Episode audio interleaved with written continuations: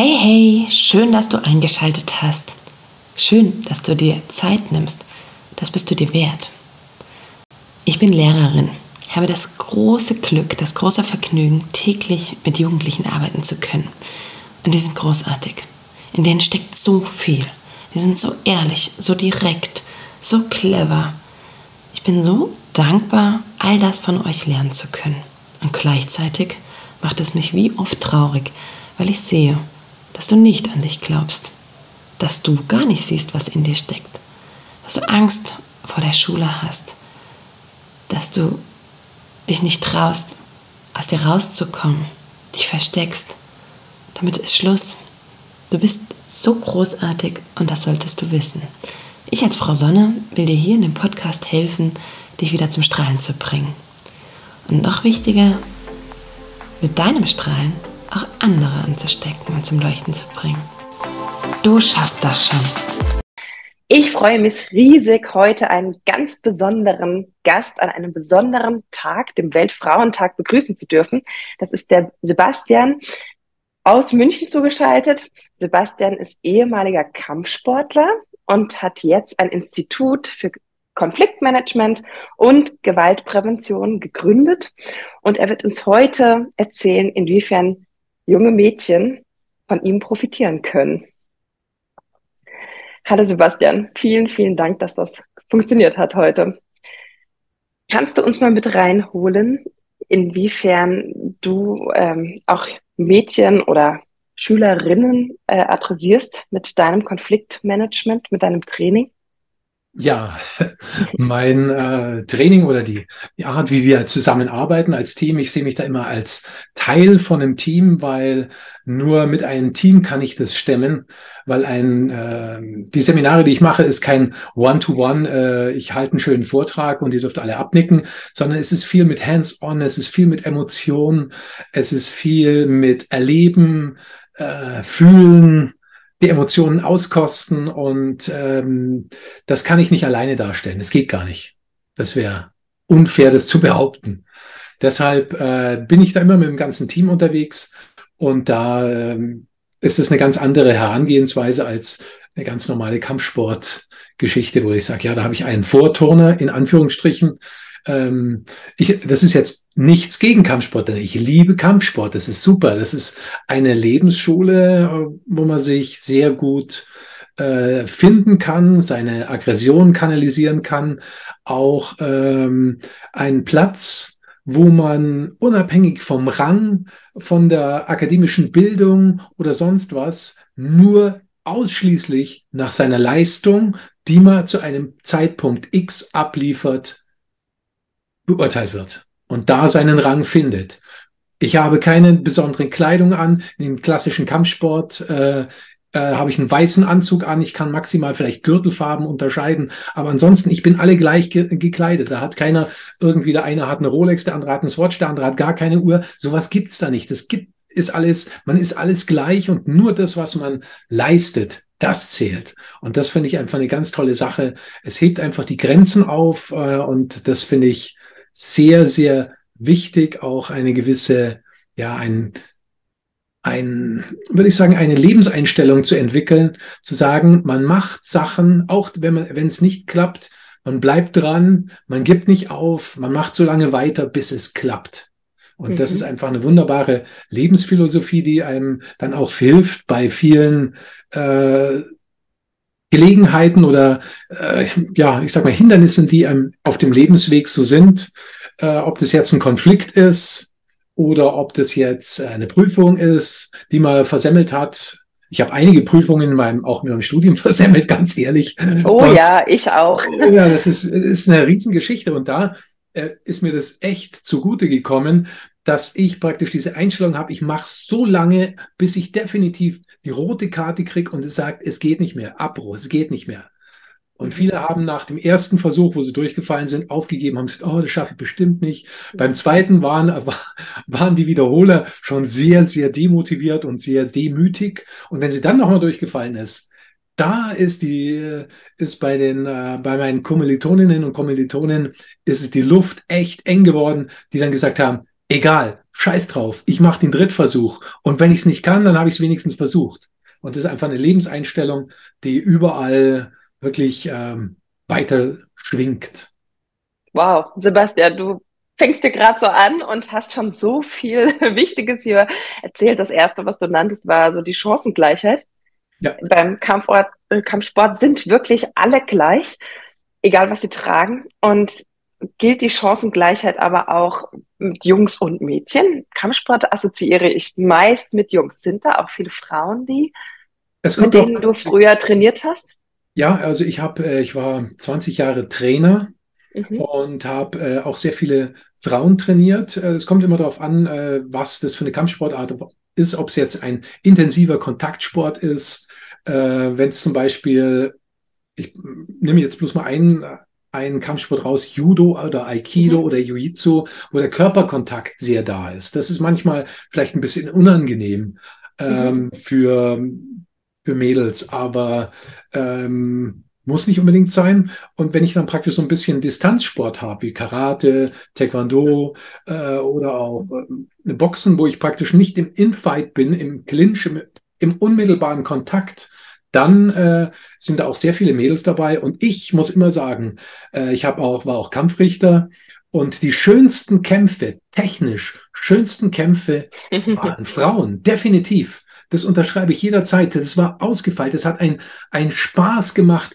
das anzuschauen. Das war für mich sensationell. Viel schöner als ein Männerkampf. Viel schöner.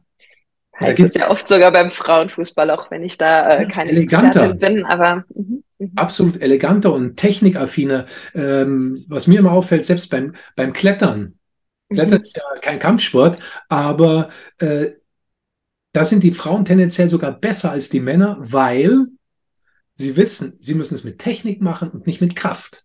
Kraft mhm. bin ich nach fünf Metern total platt, da geht gar nichts mehr. Und mhm. dann kommen die ran, die wirklich das gelernt haben, immer Technik zu, mit Technik zu arbeiten, ohne Kraft.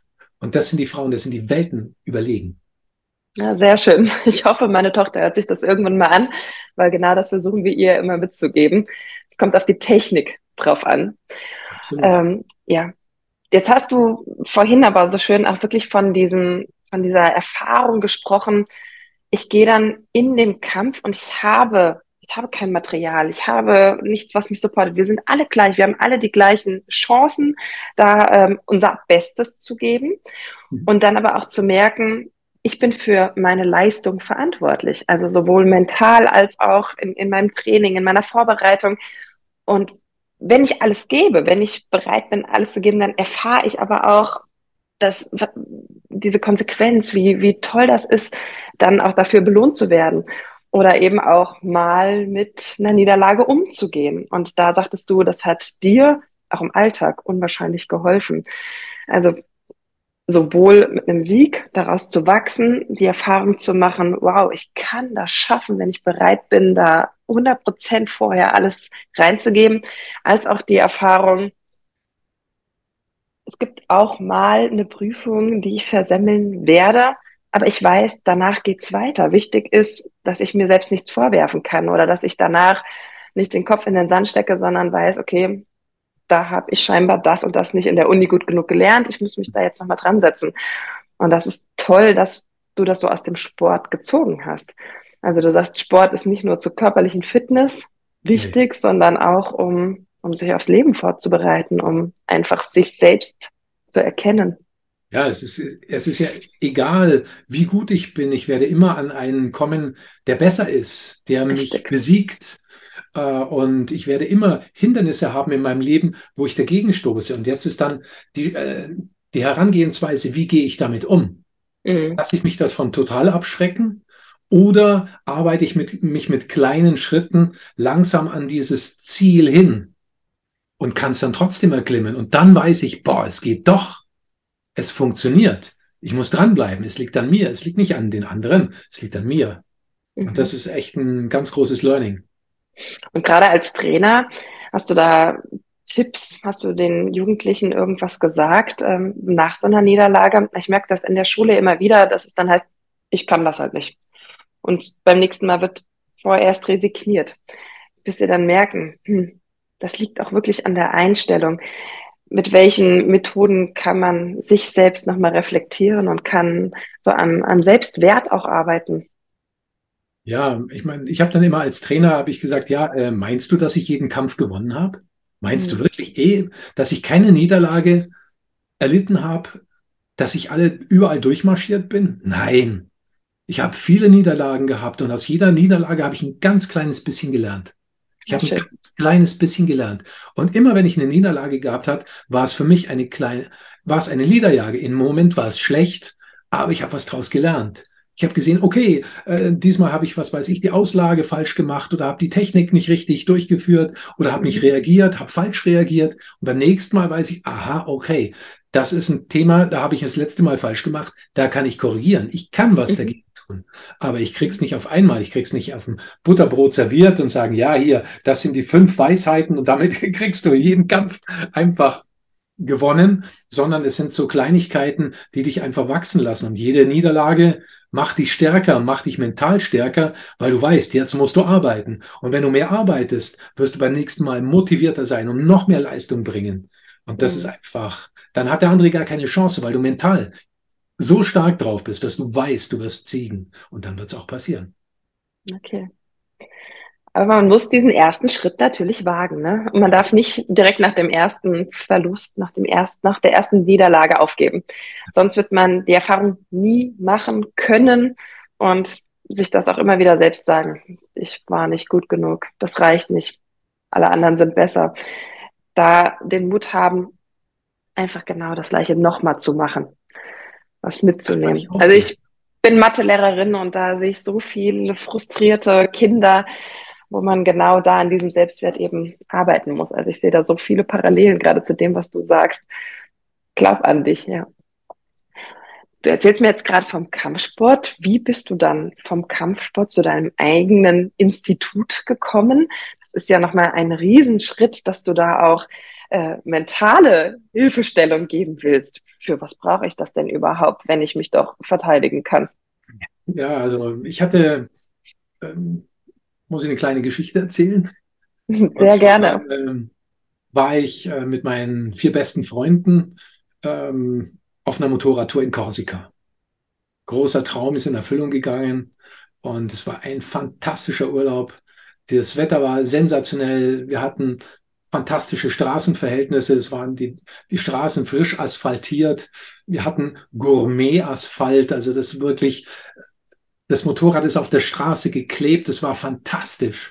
Und wow. das Wetter war gut. Es war wirklich ein, ein, Traum. Wir sind durch die Täler gefahren. Du hast die Kräuter gerochen. Du bist oben raufgefahren in die Berge. Es war kalt. Du bist durch die Wälder gefahren. Du hast es gerochen. Es war unglaublich.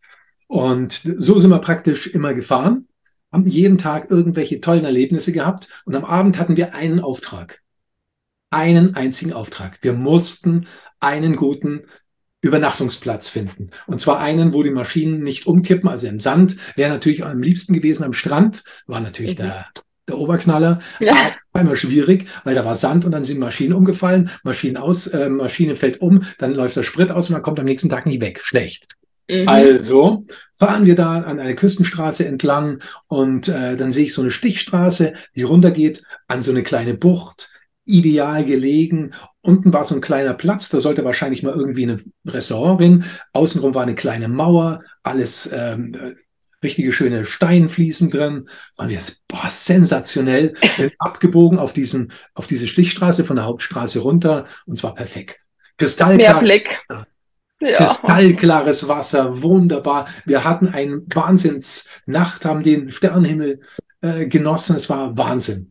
Und am nächsten Morgen 6 Uhr in der Früh sind wir je geweckt worden. Von der, von der Straße ist ein Transporter mit einem Affenzahn auf uns zugefahren und eine Vollbremsung reingehaut. Es hat gestaubt und dann ist so ein, äh, ist ein Korse rausgesprungen, bärtig und hat geschrien und getobt, wie so ein HB-Männchen, total voll explodiert. Der war außer sich vor Wut und hat irgendwas geschrien mit 10 Minuten, alle, alle und Ja, wir konnten kaum Französisch, also mein, Franz mein Schulfranzösisch war mehr als dürftig, die anderen konnten auch nichts. Äh, und wir waren total verwirrt und haben dann gesagt, okay, okay, ja, alles klar, wir packen jetzt unser Zeug zusammen und das, das ging ihm alles zu langsam und dann ist er total explodiert. Und äh, ich, wir wussten gar nicht, was wir machen sollten. Und er hat immer lauter geschrien und plötzlich geht er auf mich zu und zieht aus seiner Jacke eine Pistole. Und ich so, oh Gott. Und dann rammt er mir diese Pistole, entsichert sie und rammt mir die Pistole in den Bauch. Und ich spüre heute noch den kalten Lauf unten in meinem Bauch. Ich kann es richtig spüren. Und dann war für mich so der Punkt, oh Gott, jetzt ist es vorbei. Jetzt ist definitiv vorbei. Und ich konnte gar nichts machen. Ich war wie eingefroren. Eine fürchterliche Situation. Und man muss dazu wissen, ich und meine Freunde, wir waren alles Kampfsportler. Pistolenentwaffnung war für uns eine Mitternachtsübung. Da konntest du uns Mitternacht, in der Mitten in der Nacht wecken und wir konnten definitiv eine Pistolenentwaffnung durchführen. Es war in Fleisch und Blut geübt. Zigtausendmal. Und in Technik saß. Ach ja. War nichts da. Ich konnte nichts machen. Obwohl ich es technisch drauf hatte. Ich konnte nichts machen. Ich habe in dieser Sekunde total verkackt. Und ich hatte wirklich nur extremes Glück, dass dieser Schlitten an der, an der Pistole geklemmt ist, sonst wäre ich mit dem Bauchschuss da in der, äh, in der Bucht liegen geblieben. Ich hatte wirklich Glück gehabt. Und dann habe ich mir hab ich gesagt, das kann nicht wahr sein. Ich bin Kampfsportler, ich habe das geübt und ich habe es nicht geschafft. Da muss was anderes sein. Da habe ich mich auf die Suche gemacht. Hab dann äh, eine Zeit lang das wieder so ein bisschen schleifen lassen, ist mir ein bisschen aus den Augen gerutscht. Und äh, als ich dann verheiratet war, hat meine Frau zu mir gesagt, mach doch mal für meine allerbesten Freundin einen richtig guten Selbstverteidigungskurs. Und ich dachte, ja, ja, mein Gott, hier 30 Jahre Taekwondo, was soll da kommen? Mal ein bisschen hier und da, ein bisschen tralala, ein paar Übungen. Ähm, und dann bin ich aber noch weiter eingestiegen in dieses Thema habe mir Literatur gewälzt, weil ich wirklich was richtig Gutes auf, auf die Beine stellen wollte. Kein klassisches Ding, sondern wirklich, was die Leute, die keine Kampfsport-Hintergrund haben, dass die performen können. Und dann bin ich äh, mit meinem Freund, dem Psychologen, äh, sehr, sehr tief gegangen. Wir haben äh, Fachliteratur gewälzt und haben dann die ersten Seminare entwickelt zusammen. Die waren schon ganz okay. Die gingen schon in die richtige Richtung. Dann hat man noch eine glückliche Fügung, haben noch äh, meinen jetzigen Freund und Kompagnon gewinnen können, den Jürgen. Und der ist aus dem äh, behördlichen Bereich ein absoluter Vollprofi. Und mit ihm zusammen haben wir dann wirklich Seminare kreiert, die keine Kampfsport-Voraussetzungen bilden und die innerhalb von kürzester Zeit so viel Input und so viel Power, Selbststärkung sind, dass, äh, dass es einfach unfassbar ist. Wir bringen in diesen Seminaren die Teilnehmerinnen und Teilnehmer auf ein sehr hohes emotionales Niveau. Und in diesem emotionalen Niveau können wir Lerninhalte, einfache Lerninhalte ganz einfach transportieren die bleiben dauerhaft da. Das ist mhm. das äh, Entscheidende dran, weil äh, Kampfsport ist äh, da kontraproduktiv. Da habe ich, was weiß ich, 400 oder 500 Techniken. Und wenn einer vor mir steht und will mit dem Messer von oben angreifen, dann muss ich erstmal als Individuum analysieren. Okay, die Situation ist ja, da greift mich jetzt einer mit dem Messer von links oben an. Okay, da muss ich jetzt die Technik, einen von den 400 Techniken raussuchen, dass der Messerangriff von oben links kommt. Und dieser, dieser Austausch, das wird in der Regel in die Hose gehen. Mhm. Weil ich das da. Ist jetzt extrem gesagt, ne? Ich habe lange Handball gespielt und so manche Bewegungsabläufe, die trainiert man ja wirklich ein, ohne sie, ähnlich wie beim Autofahren jetzt, dass man es nicht mehr hinterfragt. Ja. Aber das Verblüffende ist ja, dass in einer Reaktion, in einer Situation, wo die Emotionen so hochkochen, wo du, dass es dann nicht mehr funktioniert. Das ist also, das Thema, dass du, wenn ja. du in so einer ähm, in der Kampfsportsituation, zum Beispiel ein Boxer. Boxer ist ganz klassisch, er hat seinen Ring, er hat vier Techniken, mit denen er angegriffen werden kann. Ein Boxer wird nicht einen Tritt bekommen. Da wird ihm auch keiner äh, einen unfairen Schlag äh, verpassen. Er weiß, es sind vier Techniken, mit denen er rechnet. Mhm. Der Bezirk ist abgeregelt durch die Bänder. Mhm. Es ist wirklich ganz wenige Sachen, die unvorhergesehen sind, auf die kann er sich einstellen. In der Realität habe ich eine Reizüberflutung. Mhm. Ich weiß nicht, was da ist, wie viele Leute da sind. Steht hinter mir einer da? Hat eine Waffe? Er hat da tausend, tausend Sachen prasseln auf mich ein und diese Stresssituation regt meinen Herzschlag an. Und mhm. je mehr Herzschlag ich habe, desto mehr kommt mein ähm, äh, Hormoncocktail zum Kochen. Mhm. Und ich bin nicht mehr in der Lage, rein rational irgendetwas abzurufen. Mhm. Das ist mein Problem. Also die, die Herzschlagrate geht rauf, ganz äh, plump gesagt, und die Intelligenz oder die rationale Entscheidungsmöglichkeit geht runter. Und dann habe ich die Möglichkeit, wie ich das zum Beispiel gehabt habe, ich bin eingefroren. Freeze, mhm. fight or flight. Die drei Möglichkeiten habe ich, äh, wie ich dann reagiere. In dem Fall bin ich eingefroren mit der Pistole unten.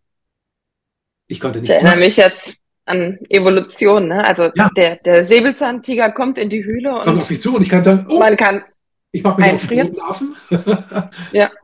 Oder wegrennen. Ja. Oder ich renne, mal gucken, ob ich schneller bin. Oder ich versuche ihn zu, äh, zu bekämpfen. Vielleicht mit in einer. Kampf zu gehen, ja. Vielleicht. Mhm, mh. Und das ist äh, eine ganz, äh, ganz wichtige Erfahrung. Mhm. Und dass selbst du der Experte ist, also der Kampfsportler durch und durch war und sogar äh, Pistolen entsichert hat oder da nicht reagieren konnte, das ist verblüffend. Das ist einfach verblüffend. Und das kann man auf so viele andere Situationen wahrscheinlich übertragen. Also ich erinnere mich jetzt an ähm, Prüfungen, Prüfungssituationen, wo man eigentlich gut vorbereitet ist und plötzlich steigt Adrenalin, Herzschlagrate, hast du gerade so schön erklärt und es geht einfach nichts mehr. Also ähm, das Schlimmste, wenn, wenn Schüler dann da sitzen und eine anschweigen und ja. Ich kann nichts mehr machen, ja. Das ist diese, und diese Stresssituation ähm, oder sagen wir es mal so, diese, dieses Automa der Automatismus, dass der Herzschlag sich einfach steigert und so ein Notprogramm abgerufen wird, mhm. das kann ich im Endeffekt nur, dieses Niveau kann ich nur senken, indem ich eine Stressimpfung mache. Mhm. Okay eine Stressimpfung. Äh, damit arbeiten auch die Sondereinsatzkräfte. Die können ja nicht jedes Mal ein Haus stürmen oder eine Demonstra äh, Demonstration üben äh, oder äh, Auto-Hijacker üben in der Realität, sondern sie müssen Szenarios machen. Das heißt, sie üben in einer in einer in einem Szenario, was möglichst nahe an die Realität rankommt. Mhm. Und wenn Sie das üben und oft genug gemacht haben, haben Sie die Möglichkeit, dass sie dazu in der Lage sind, dass sie sich nicht von dieser Stresssituation so abholen lassen, dass die, dass die Herzschlagrate so nach oben knallt, dass sie einfach nicht mehr zu irgendwas fähig sind, sondern dass das ein bisschen nach unten gedämpft wird. Je mehr ich das mache, desto mehr habe ich mich an solche Situationen gewöhnt. Mein Paradebeispiel ist immer, äh, wer wird in einer Schlägerei tendenziell besser performen? Das Unternehmersöhnchen oder der Underdog? da würde man jetzt auf den Underdog. Äh, Richtig. Und aus welchem Grund? Weil er in seinem Leben seit dem Kindergarten, in der Vorschule, in der Schule immer kämpfen musste. Er hat immer Situationen gehabt, wo er sich durchsetzen musste. Er ist Unternehmersöhnchen, sage ich mal ganz plopp, der war im Internat gewesen vielleicht und der hatte vielleicht das maximale ähm, ja, Problem, was ist in seiner Pausenbrotbox. Er hatte nicht diesen Überlebenskampf. Er musste sich nicht in, der, äh, in, der in dem Bus schon durchsetzen, damit er einen Sitzplatz bekommt. Mhm. Und deshalb wird der, weil er sich an sehr viele Stresssituationen schon gewöhnt hat, deshalb wird er tendenziell, wenn er gleich ausgestattet ist oder äh, von der Physis ähnlich ist, wird er besser performen. Der mhm. Wahrscheinlichkeit nach. Mhm. Natürlich kommt immer noch ein bisschen Glück dazu Umstände, natürlich, wie mal die aktuelle Verfassung ist, kommt immer dazu, aber tendenziell, wenn die, wenn die Bedingungen gleich sind, wird er besser performen. Okay, das, jetzt sage ich, was, äh, was überspitzt ist. Also man könnte unser Gespräch jetzt fast falsch verstehen und könnte jetzt sagen, naja, ich muss mich jetzt in, in jeden Konflikt begeben, in jede Schlägerei begeben, damit ich jetzt hier trainiert bin ja. und äh, mein Körper weiß, mit dem Stress umzugehen. Ähm, ja. So ähnlich wie du es eben bei den Sonder Sondereinsatzkräften genannt hast, dass die wie ein Schauspiel haben und immer wieder gefordert werden, so dass Adrenalin oben ist und sie dann lernen, mit so Situationen umzugehen. Aber das soll ja nicht unser Ziel sein. Nein. Gerade jetzt an dem heutigen Tag, wo es um Mädchen geht, die eventuell ja das Haus abends verlassen. Also ich hatte immer Angst, wenn ich in der Stadt war oder auch als Studentin habe ich äh, in der Nähe des Bahnhofs geparkt, nicht im Bahnhofsparkhaus, war mir zu teuer, jeden Abend dort zu parken, sondern habe immer in der Nähe äh, gesucht und da bin ich meistens hingerannt. Also ich bin, ja. wenn ich abends später aus Frankfurt zurückkam, zum Auto gerannt, weil mir das, ja, weil ich immer dachte, ich, wenn ich jetzt überrumpelt werde, ich habe gar keine Chance.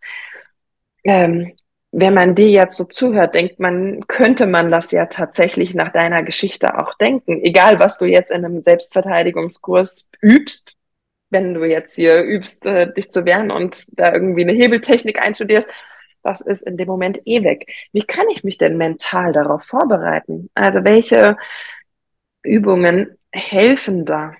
Also ich denke, das größte Rüstzeug, was man an der Hand hat, automatisch, ist die Intuition. Mhm. Die Intuition. Äh, erzähle ich mal eine kleine Geschichte von einer Freundin von mir, die äh, ist in Frankfurt in einen Aufzug eingestiegen. Und äh, kurz bevor die Türe zugeht, steigt ein Typ ein. Mhm. Anzug, Picobello, geschnittene Haare, rasiert, ordentlich, dezentes Parfum. Also wirklich ein Typ, wo du sagst, optisch alles klar, wunderbar, keine Gefahr. Und sie hatte ein unheimlich schlechtes Gefühl. Sie hatte ein richtig schlechtes Gefühl. Sie hatten äh, alles sträubte sich gegen sich. Sie hat sich dann so schon langsam zur Tür bewegt und dann sind immer die Gedanken, so ein Gedankenkarussell gewesen. Ach ja, stell dich nicht so an, der sieht doch ganz ordentlich aus, der trägt sogar eine Krawatte, das Hemd ist gebügelt, stell dich nicht so an äh, und wollte dieses Gefühl unterdrücken mhm. rationell gesehen. Mhm. Und kurz bevor die Türe zugegangen ist, hat sie eine richtige Kraft gespürt, die sie aus dem Auszug, Aufzug rausgedrängt hat. Mhm. Und sie hat dann das irgendwie abgetan. Am nächsten Tag hat sie gelesen, dass in dem Aufzug äh, anscheinend ein massiver sexueller Übergriff stattgefunden hat. Und das ist eigentlich die, die Idee, dass man sagt, unterdrückt, wenn ihr ein schlechtes Gefühl hat, habt, mhm. unterdrückt dieses Gefühl nicht. Da gibt es ein wunderbares Buch, das heißt The Gift of Fear mhm. oder Vertraue deiner Angst. Ein wunderbares Buch, dass man sich auf seine Gefühle verlassen sollte. Es ist ja zwei Sachen hier. Ich habe einmal die, die Aufnahme, die ich habe, ungefähr vier, vier Bits pro Sekunde nimmt unser Bewusstsein auf. Und wie viel Millionen Bits nimmt das Unterbewusstsein auf und scannt alles, alle Möglichkeiten, alle Erfahrungswerte äh, werden da abgerufen. 40 Millionen. Das heißt also, der, das Unterbewusstsein ist viel effizienter als unser Bewusstsein. Und wenn wir dann eine Meldung kriegen, ba, ba, ba, und die roten Lampen gehen an, dann ist es unheimlich unklug, dieses Gefühl nach unten zu drücken, sondern lasst mhm. dieses Gefühl zu. Das hat uns seit Jahrtausenden beschützt. Lasst mhm. es einfach zu. Wenn ihr ein schlechtes Gefühl habt, geht aus dem Aufzug raus, steigt aus dem Bus aus oder steigt in den Bus ein, je nachdem, was die Situation ist. Mhm. Lasst euch davon nicht ins Boxhorn jagen und was sollen die anderen Leute denken? Egal. Mhm. Das hat bitte aber auch nichts mit Paranoia zu tun, sondern nur ja. ein, dass man überall was sieht, sondern mhm wenn dieses Gefühl da ist. Und das spürt man, wenn dieses Gefühl da ist. Ja, das stimmt. Das stimmt. Das spürt Musste man. ich auch schon spüren. Ja, ist so. Und gibt. wenn das Gefühl da ist, bitte nicht unterdrücken. Es wird euch helfen. Das ist ein ganz, ganz wichtiger Punkt, die Awareness mhm. für sowas. Um gar nicht erst in so, einem, um gar nicht so eine Situation. Die, Konfliktmanagement äh, und Gewaltprävention sind ja äh, je nach Definition recht unterschiedlich. Mhm. Die Präventionsphase geht so lange, bis es eskaliert, bis zum körperlichen Übergriff kommt. Und dann heißt es eigentlich, da muss ich den Konflikt managen. Mhm. In der traditionellen Lehre ist es immer so, da geht die Konfliktmanagement geht maximal, bis der andere die Stimme erhebt. Mhm. Und wenn der andere anfängt zu schreien, kann ich der brillanteste Rhetoriker sein und ich werde mit meinem Latein am Ende sein. Mhm. Da ist eigentlich, da fängt eigentlich die, wirklich die, die hohe Kunst des Konfliktmanagements an. Was mache ich? Wie reagiere ich mit der Stimme? Was mache ich denn? Werde ich eher laut, um ihn eins, äh, um das alles noch hochzuschaukeln? Werde ich leise? Gehe ich raus? Äh, das ist die, das ist der wirklich der entscheidende Punkt, wo ich ansetzen kann. Mhm. Ein oberstes Ziel aus solchen, aus äh, den Konflikten. Ich bin jetzt nicht, vorhin hat man ja so ein bisschen, ähm, kam so ein bisschen raus, ja, geht in den Konflikt rein, tralala. Nein. Mhm. Nein. Mhm. Das ist mein entscheidendes Nein. Das oberste Prinzip muss sein, aus einer Konfliktsituation rauszugehen. Mhm. Geht nicht rein. Mhm. Ein Kampf, jeder nicht geführter Kampf ist ein gewonnener Kampf. Mhm. Und das hat okay. nichts, das hat nichts mit irgendwie äh, äh, Verlierer oder sonst was zu tun. Das ist einfach Fakt. Mhm. Was sind da für Sachen, auch wenn ich Sieger bin in einem Konflikt und ich habe den anderen verletzt? Was, was sind da für Konsequenzen dahinter? Unglaublich. Die einfachste Sache ist wirklich dieses, aus diesem Konflikt rauszugehen. Mhm. Ja, ich habe ja eben schon gesagt, ich habe es überspitzt gesagt, das ja. äh, hörte sich so an. Ich aber, drauf eingehen. aber ähm, mir wird natürlich klar, was du in, in deinen Seminaren machst, dass es eben nicht reicht, einfach nur äh, ein paar Bewegungen zu einzustudieren, sondern dass man ganzheitlich daran gehen muss, dass man ja. eben auch emotional daran gehen muss, um solchen Blockaden vorzubeugen und dass ihr da einen ganzheitlichen Ansatz habt und dass man unter Umständen da auch gute Schauspieler braucht, um das Ganze mit einer gewissen Ernsthaftigkeit auch umzusetzen. Also diejenigen, die die Ehre haben, bei dir diesen Kurs auch mal zu belegen, bist ja leider in München und nicht hier bei uns in Hessen, die ähm, Muss man nach München kommen. werden, ja genau, werden diese Erfahrung dann machen dürfen und wahrscheinlich zwischendurch mal sagen, was mache ich denn hier eigentlich? Wieso stehe ich jetzt hier? Mein Herz schlägt und ich würde hier am liebsten flüchten. Ich möchte gehen. Ähm, ja. Aber im, im Nachhinein, ja, haben sie was. Ja. ja die, Diese Erfahrung, ich schaffe das, ich schaffe das. Ich habe das da geschafft und beim nächsten Mal habe ich ein inneres Vertrauen. Also man ist so viel stärker und so viel größer, als man es selbst einschätzt. Ja, da geht so viel mehr, als man denkt. Ne? Du hattest mal in einem anderen Beispiel erzählt, da gibt es Frauen, die ein Auto hochheben können, wenn sie, wenn sie müssen. Ja, das ist einfach, äh, wir, unser Körper ist ein Wunderwerk. Mhm. Ein Wunderwerk. Wir haben, äh, es gibt ja die, die ultimative Kraftreserve, die nur in mhm. wirklichen Notsituationen äh, vorhanden sind. Wie gesagt, die, die Geschichte, wo die Frau das Kind hoch, äh, das Auto hochhebt, damit das Kind rausklettern kann, solche Sachen sind wirklich möglich. Die Leistungssportler versuchen ja immer an diese ultimative Kraftreserve irgendwie ranzukommen. Das geht aber nicht. Mhm. Mhm. Das geht nur in einer wirklichen Notsituation. Und dann hast du eine Kraft, die unbändig ist. Mhm. Da, es, es geht bloß darum, dass man mental sich die Erlaubnis auch gibt, zu eskalieren. Mhm. Und egal, was ich mache, ich brauche keine Technik. Wenn ich strample, wenn ich mich zur Wehr setze, wenn ich kämpfe, egal mit welchen Mitteln, dann werde ich aus dieser Situation rauskommen. Mhm. Zu einem hohen Prozentsatz. Es kann immer sein, dass, klar, wenn einer kommt und äh, schlägt einem mit der Faust ins Gesicht und äh, ist Knockout, okay, da kann man nichts machen. Oder kommt von hinten und äh, dreht einem eine über, okay, das ist äh, einfach Pech, da kann man nichts machen. Aber wenn ich in der Konfrontation bin und ich sehe einen Konflikt und ich kann aus diesem Konflikt nicht mehr raus, dann ist das Schlimmste, was ich machen kann, mich wegzudrehen. Mhm. Ich muss, um überhaupt zu performen, muss ich mich auf den Konflikt hinzubewegen. Ich muss mich ihm zuwenden. Nur dann habe ich eine Chance, richtig zu eskalieren und dann mein oberstes Prinzip, die Flucht zu realisieren. Mhm.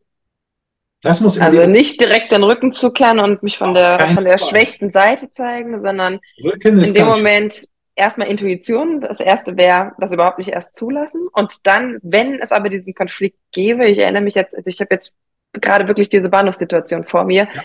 Es ist dunkel, ich stehe auf dem Gehweg und es kommt ein Mann auf mich zu und der, es ist mir schon unangenehm, aber er ist dann direkt mir gegenüber und ich merke, er will irgendwie nach mir greifen oder dann auch nicht mich wegdrehen oder ähm, ja, mich angreifbar machen, sondern und ihn überraschen oder wie. Also man hört ja immer schreien. Ja. Äh, schreien. Ein ganz wichtiges äh, Thema. Eine sehr gute Freundin von mir äh, war in Südafrika unterwegs ähm, und ist dann in einer schlechten Gegend gelandet. Und da kam dann so eine Gang auf sie zu. Mhm. Sie konnte die Sprache nicht, die äh, sprachen Dialekt. Und sie hat sie gewusst, jetzt wird es brenzlig. Was hat sie gemacht? Sie nimmt einen Kugelschreiber, nimmt ihn so in die Hand, schreit und läuft auf einen zu wie eine Irre. Mhm. Die sind weggelaufen. Sie ist raus. Ja, und damit nicht gerechnet, ja. Die haben nicht damit gerechnet. Ich muss irgendwas tun, was mit, mit dem der andere nicht rechnet. Wenn ich mhm. umdrehe äh, und sage, ja, ich möchte nicht, dass Sie mir folgen, dann konfrontiere ich ihn mit seinem Tun. Das ist eine ganz mhm. andere Geschichte. Oder wenn einer, äh, was weiß ich, äh, mich wiederholt berührt, dann kann ich auf der ersten Stufe sagen, ich möchte nicht, dass Sie mich berühren. Mhm. Freundlich, aber bestimmt. Aber bestimmt. Mhm. Aber bestimmt. Und nicht mit einem Lächeln, ah ja, ich möchte nicht, dass Sie mich berühren. Das mhm. ist Verlegenheit. Das würde äh, mhm. Schwäche suggerieren. Lachen ist mhm. immer so ein bisschen Schwäche zeigen. Wenn man es wirklich ernst sagt, ich möchte nicht, dass Sie mich berühren. Freundlich und ehrlich gesagt, absolut in Ordnung. Und dann das jetzt eher so eine Begegnung in der Bar oder so, wo es ja Bar. tatsächlich auch Leute gibt, die den Hand auf, auf die ja, Schulter legen oder ja, irgendwie an. Mhm. Äh, mhm. Das ist überall das, eher ich das mache. Wenn ich es beim ersten Mal kann man es tolerieren oder man kann auch gleich beim ersten Mal sagen, ich möchte nicht, dass Sie mich berühren. Mhm. Auch Sie, damit die Umstehenden das wissen, okay, äh, das ist jetzt kein Beziehungsstreit, weil da mischt sich sowieso keiner ein in Beziehungsstreit. Das ist ungut. Mhm. Also die kennen sich nicht, das muss man schon auch durch das Siezen dann Wichtig, verdeutlichen. Es ist ganz wichtig, auch zu siezen, wenn jemand aufdringlich wird, zu siezen, sich mhm. Hilfe holen, immer eine, eine Art Rettungsinsel sich zu suchen, ob es jetzt der Ober ist oder die Bedienung oder irgendein Passant oder ein Taxifahrer oder äh, Security, ganz egal. Ich mhm. muss mir dann irgendwie Hilfe suchen, wenn ich allein unterwegs bin. Tendenziell sollte ich sowieso immer mit mehreren unterwegs sein. Die üblichen, sag ich mal, die, die Golden Rules for Girls muss man, muss man sowieso immer drauf haben hier, wo ich sage, ja, äh, Mädels, geht's nicht alleine weg. Wenn ihr irgendein Blind Date habt, dann gebt äh, eurer besten Freundin äh, die Nummer, sagt, wohin ihr geht und macht dann nochmal einen Testanruf. Ja, es ist alles okay. Ja, ich habe eine Cola gekriegt. Das heißt, alles ist in Ordnung. Oder ich möchte gerne eine Cola haben. Dann ist alles in Ordnung. Ansonsten, wenn er sagt, ich, ich möchte gerne eine Fanta haben, dann weißt du ganz genau, die ist da und die braucht, die braucht Hilfe. Mhm. Lauter so einfache, ganz einfache, banale Sachen. Mhm. Äh, keine offenen Getränke wegen den K.O.-Tropfen. Ganz wichtiges Thema. Meine Schwägerin äh, ist ein Opfer von K.O.-Tropfen geworden. Äh, kann jedem passieren. Und man mhm. hat keine Chance. Das ist maximal 20 Minuten, äh, wenn ich das spüre, dass es wirklich, äh, dass es mir schummrig wird und es ist kein Alkoholrausch, das kann ja jeder unterscheiden, äh, habe ich 20 Minuten bis zum Totalverlust. Maximal. Dann heißt ja. schnell reagieren. Schnell hingehen, schnell rausgehen, Taxi, nach Hause, Freund schaffen, Freund anrufen. Ähm, da muss ich schnell handeln. Mhm. Aber ist tendenziell nur möglich, wenn ich äh, offene Getränke habe oder sie stehen lasse oder wenn einer, äh, wenn man als Mädchen unterwegs ist in einer, in einer äh, Diskothek, bleibt immer einer bei den Getränken zum Beispiel. Mhm. Immer. Oh Gott, da bin ich auch naiv, muss man echt ja, sagen. Also wie oft, dass man es dann zum Tanzen abstellt und wieder. Ja, genau, man stellt es mal kurz ab, aber das ist einfach eine Sache, das ist einfach ein Gefahrenherd, den kann man einfach ausschalten. Ganz einfach. Mhm. Mhm. Ja, danke für deine Tipps. Also es ist manchmal sehr banal. Es, es, lässt sich eigentlich zusammenfassen in, in einen Einsatz. Mhm. Tu keine dummen, Singe, dumme Dinge, mit dummen Leuten an dummen Orten. Mhm. Wenn du die drei Sachen beherrschst und beherzigst, dann kommst du eigentlich relativ gut hier in, äh, in Deutschland durch. Wenn ich eine schlechte Gegend habe äh, und da ist der Club, ja gut, da muss ich halt das arrangieren und sagen, ja okay, da fahre ich halt mit dem Taxi hin oder werde mit dem Taxi abgeholt oder ruf meinen Vater an in dem Fall, der holt mich dann schon ab und äh, der wird mit, dem ist mit Sicherheit lieber, er holt mich ab oder er gibt mir noch mal einen Zehner fürs Taxi oder einen Zwanni für ein Taxi mit, dass ich da sicher nach Hause komme. Das ist wichtig. Das muss man einfach kommunizieren. Mhm ja, natürlich, man muss Fürsorge für sich treffen, man darf nicht naiv sein. Also wie oft, dass ich dann wirklich ja, auch, äh, naiv gehandelt habe und gedacht, ah, ich komme wieder heim oder ja. Das, auch das Blind Date. Ja, ich, ich bei Freunden ich mache ein Tinder Date aus, ich mache ein Tinder Date aus, treffe mich mit irgendeinem Typen. Mhm. Ist schnell passiert. Denkt man gar nicht drüber nach. Aber weißt du, was das für ein Typ ist? Ist es ein Depp? Ist es ein Psycho? Ist es ein ganz normaler? Ist es ein Langweiler? Langweile ist ja okay, passiert nichts. Mhm. Aber es kann ja auch einer sein, der, der dir nicht so gut gesonnen ist. Ja, aber da steht halt leider dein Satz nicht drauf. Ne? Man weiß nicht, was ein dummer Ort ist und was äh, steht auch kein Dumm auf der Stirn.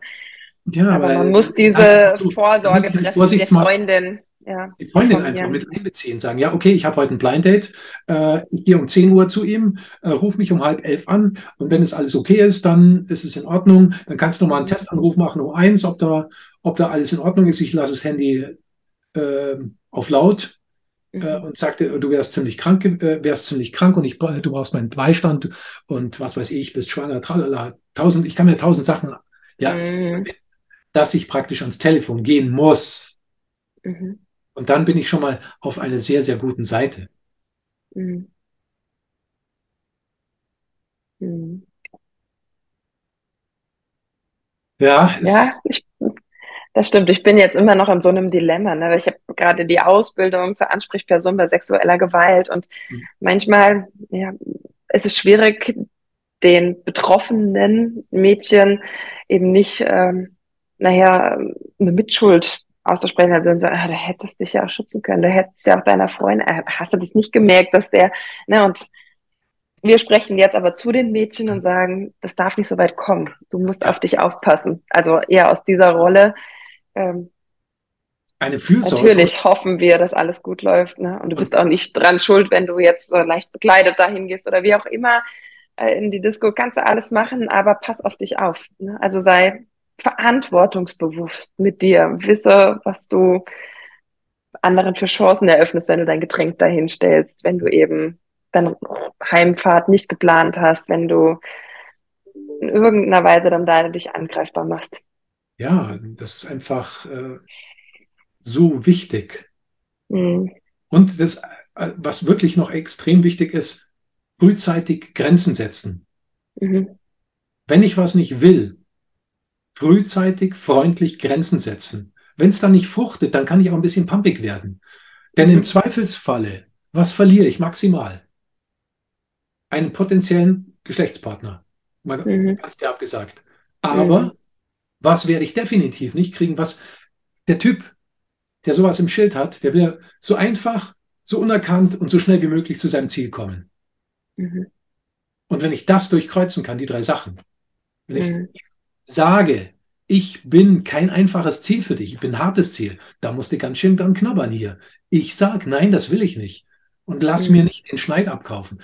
Äh, zum Beispiel in der, in der Straßenbahn, äh, wenn äh, dich jemand berührt, einmal berührt, sagst du, ja, ist okay. Zweimal berühren, mm, ist kein Zufall. Drittes Mal berühren heißt Schneid abkaufen.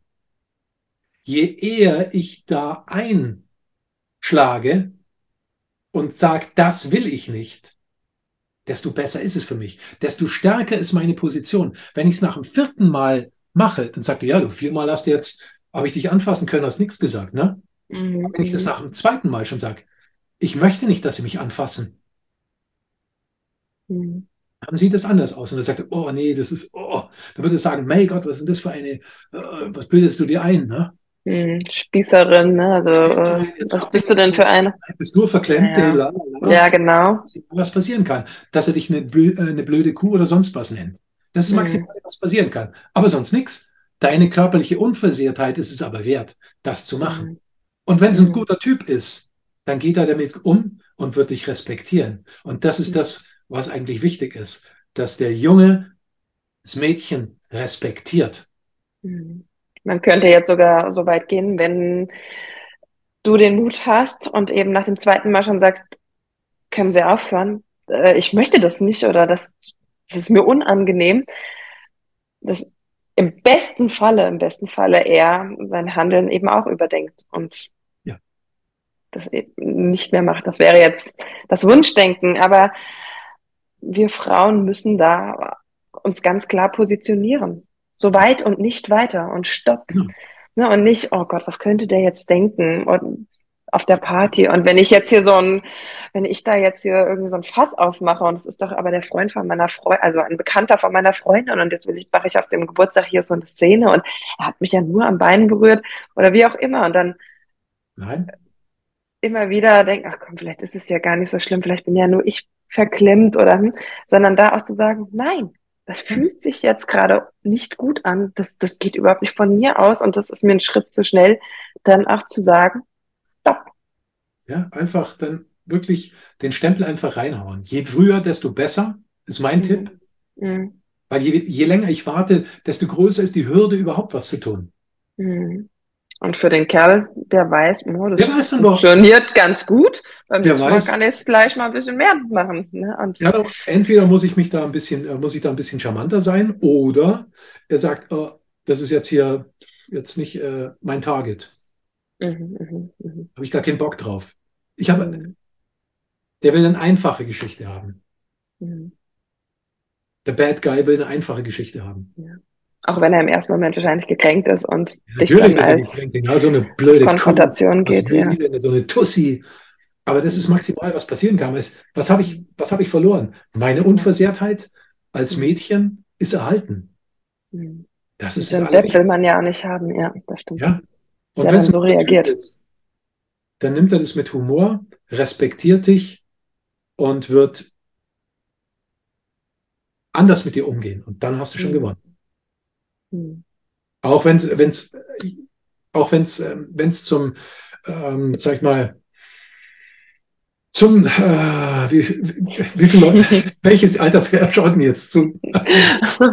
also, sind ruhig, das sind schon ältere, aber wir, einvernehmlichen ähm, Sex kommen sollte mhm. dann ist es immer noch, auch währenddessen, immer okay zu sagen, das möchte ich nicht. Es ist mhm. immer okay. Dein Körper gehört dir und niemanden anderes und du bestimmst darüber und du brauchst dich für nichts und niemanden zu entschuldigen. Mhm. Das sage ich meinen Mädchen immer. Du bist die Chefin. Wenn du willst, okay. Wenn du nicht willst, no. Mhm. Definitiv. Weil es nicht gut anhört, Nein. anfühlt. Also, wenn es sich schlecht anfühlt, genau. wenn du ein schlechtes Gefühl hast, dann bin ja. bei der Intuition, wenn du ein schlechtes Gefühl hast, mhm. Das kommt irgendwie schlecht, dann geh raus aus der Situation. Nein heißt Nein und benötigt keinerlei Begründung. Null. Mhm. Da gibt es ein ganz, ganz schönes, äh, schön, schönes Video. Consent is like a cup of tea auf Englisch. Super mhm. geiler äh, YouTube-Clip, kann ich nur mhm. empfehlen, mhm. dass, ein, dass einfach eine, eine Zustimmung da ist. Und wenn die Zustimmung nicht da ist, dann hat er kein Recht, irgendetwas zu tun. Gar nichts. Null. Mhm. Ja, es ist wichtig, dass wir das ansprechen. Absolut. Das ist Grenzen ganz wichtig, weil ich so viele Freundinnen kenne, die sagen, naja, das ist war halt so. Schön war es nicht, aber da kam er ja auch nicht mehr wieder raus. Also kannst ihn ja dann auch nicht so auf halber Strecke irgendwie abservieren oder kannst, ne, aber ein cooler Kerl, das, was du vorhin sagtest. Ein cooler Kerl. Kann den Weg dann gemeinsam, der kann damit umgehen. Die, da kann man sich an rantasten, wenn das Ganze auch wirklich dann vielleicht eine Zukunft hätte und mhm. eben nicht mal einmal für ihn. Ja. Dann, äh, dann hast du sowieso Qualität, dann hast, hast du als Mädchen eine qualitative Auswahl getroffen. Mhm. Besser geht's nicht. Mhm. Also das ist ein Herzenswunsch von mir. Oh, Sagt ja. so früh wie möglich, wenn es euch nicht gefällt. Mhm. Wenn ihr euch unwohl fühlt, immer, jederzeit. Ihr braucht euch vor nichts und niemanden zu rechtfertigen. Und lieber sag, äh, sagt er in der Gruppe, Mann, was ist das für eine Bitch? Macht mich heiß und dann ist nichts. Alles okay. Mhm. Deine körperliche Unversehrtheit und nichts anderes. Und es ist dein Recht, genau. Es ist dein Recht. Dein mhm. Körper. Ja. Ja, das ist ähm, ein schöner, ein schöner Schluss. Ich habe das so oft vor Augen, bin aber die Lehrerin und kann es ja nicht direkt ansprechen, wenn die mir erzählen, ich, ich, oh, ich habe jetzt wieder ein Date und oh, das wird vielleicht was. Dann denke ich immer noch, Mädels, überlegt genau, was ihr wollt. Aber mhm. das spricht man durch die Blume aus und es ist gut, dass wir diese Plattform jetzt nutzen, es wirklich einfach auszusprechen. Genau. Ja. Sehr gut würde sagen, damit beenden wir das Ganze auch, dass wir genau mit diesen Gedanken die Mädels jetzt ja mal in sich kehren lassen. Ja, ihr Mädels habt so viel Power in euch mhm. und äh, ihr müsst euch nur die Erlaubnis geben, euch selber die Erlaubnis zu geben, zu euch zu stehen und Nein zu sagen, so wie ihr das für richtig haltet. Ihr und kein anderer. Mhm. Okay, das wäre nämlich jetzt mein, meine Bitte gewesen, den letzten Satz noch an die Mädchen so. zu richten. Ja. Und das möchtest du denen damit sagen. Dass sie unendlich viel Power haben. Ja, ihr habt so viel Kraft. Ihr habt so viel Kraft in euch. Und auch wenn, wenn die physische Kraft, das habe ich oft genug in meinen, in meiner Kampfsportkarriere gelernt, gesehen, bewiesen bekommen, die mentale Kraft einer Frau ist sensationell. Mhm. So viel Power, so viel Kraft. Da kann sich mancher eine richtige Scheibe davon abschneiden. Und es hat nichts mit der körperlichen Konstitution zu tun. Das mhm. ist hier oben mentale Stärke.